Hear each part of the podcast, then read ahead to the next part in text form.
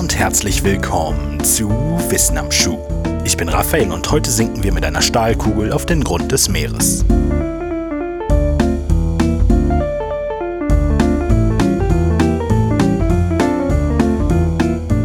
Am 15. August 1934 klettern zwei Männer durch ein etwa 40 cm großes Loch in eine schwere, von außen weiß, von innen schwarz gestrichene Stahlkugel.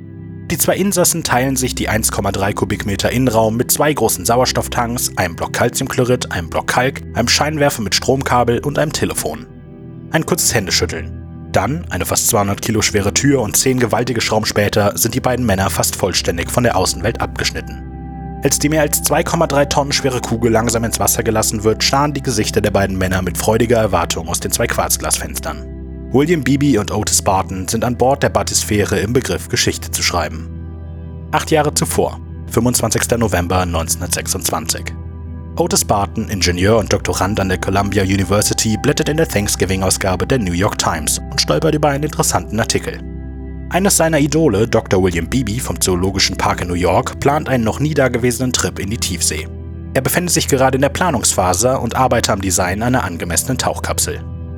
Barton teilte diesen Traum. Er hatte sogar schon eine entsprechende Tauchkapsel entworfen. Doch obwohl er reich geerbt hatte, fehlte ihm das Geld für eine komplette Expedition. So blieb sein Traum zunächst genau das, ein Traum.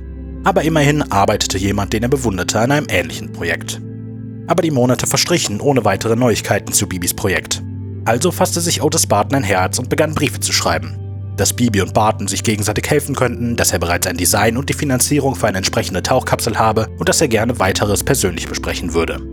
Antwort gab es jedoch nicht, denn im Büro von William Beebe ging seit seinem Artikel in der New York Times Dutzende solcher Briefe ein, krude Zeichnungen absurdester Geräte und, und, und. Otis gab nicht auf und schaffte es schließlich über einen gemeinsamen Freund bei der Zeitung ein Treffen zu vereinbaren. Das Treffen fand schließlich am 28. Dezember 1928 statt. Otis Bartons schlichter, aber praktischer Entwurf sowie das Angebot, die Herstellung der Tauchkapsel selber zu finanzieren, begeisterte den renommierten Wissenschaftler. Mit einem Handschlag besiegelten die beiden ihre Zusammenarbeit. Bibi taufte die Tauchkapsel Batysphäre vom griechischen Bathos Tief und Sphära Kugel und das Projekt begann. Barton machte sich sofort auf, eine Firma zu finden, die seine Baupläne verwirklichte, und Bibi suchte weitere Sponsoren für die Expedition. Beide waren erfolgreich. Bibi zog seinen Arbeitgeber und die National Geographic Society als Sponsoren an Bord und Barton investierte damals 12.000 US-Dollar, heute etwa 160.000 Euro, um die Batysphäre und das stählerne, ein Kilometer lange Trägerseil anfertigen zu lassen. Zwischen Juni 1930 und August 1934 absolvierte die Batysphäre im Rahmen von drei Expeditionen insgesamt 32 Tauchgänge vor der Küste der Bermuda-Inseln. Für die Expedition charterten Beebe und Barton das Forschungsschiff Gladysphone und den Lastkran Ready, die die 10 Tonnen wissenschaftliche Ausrüstung einschließlich der Tauchkapsel selbst transportierten. Am 3. Juni 1930 wurde die Batysphäre zum ersten Mal zu Wasser gelassen.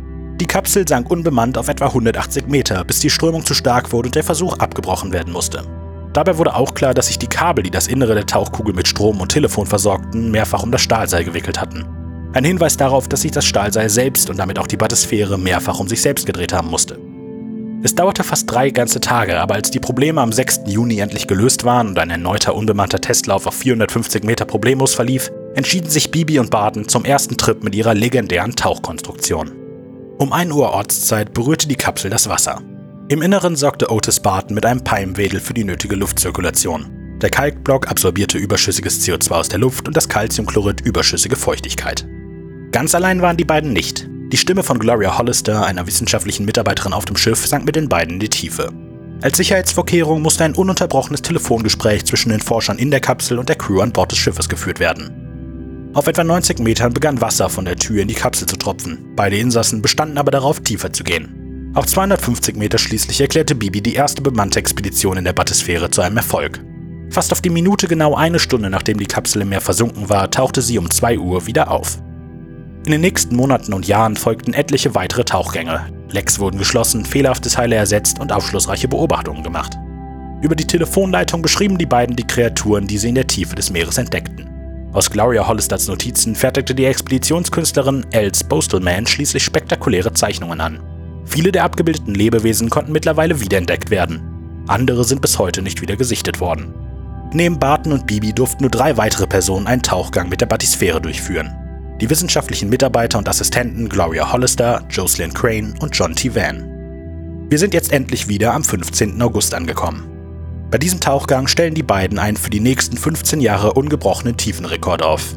Die Batesphäre sinkt mit Bibi und Otis an Bord auf 923 Meter Tiefe, verweilt dort für 5 Minuten und wird dann zurück an die Oberfläche geholt. Vor der Batesphäre lag der Rekord für den tiefsten Tauchgang eines lebenden Menschen bei gerade einmal 160 Metern.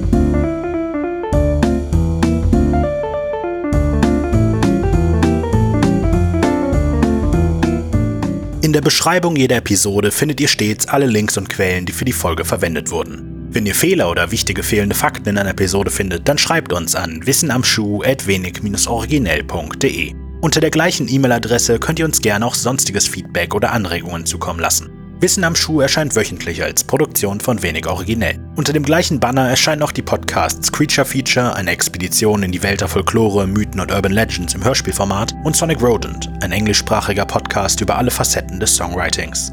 In Episode 6 von Creature Feature hatten wir Dennis und Jannis vom Physikgeplänkel Podcast zu Gast. Hört also auf jeden Fall einmal rein. Bis nächste Woche.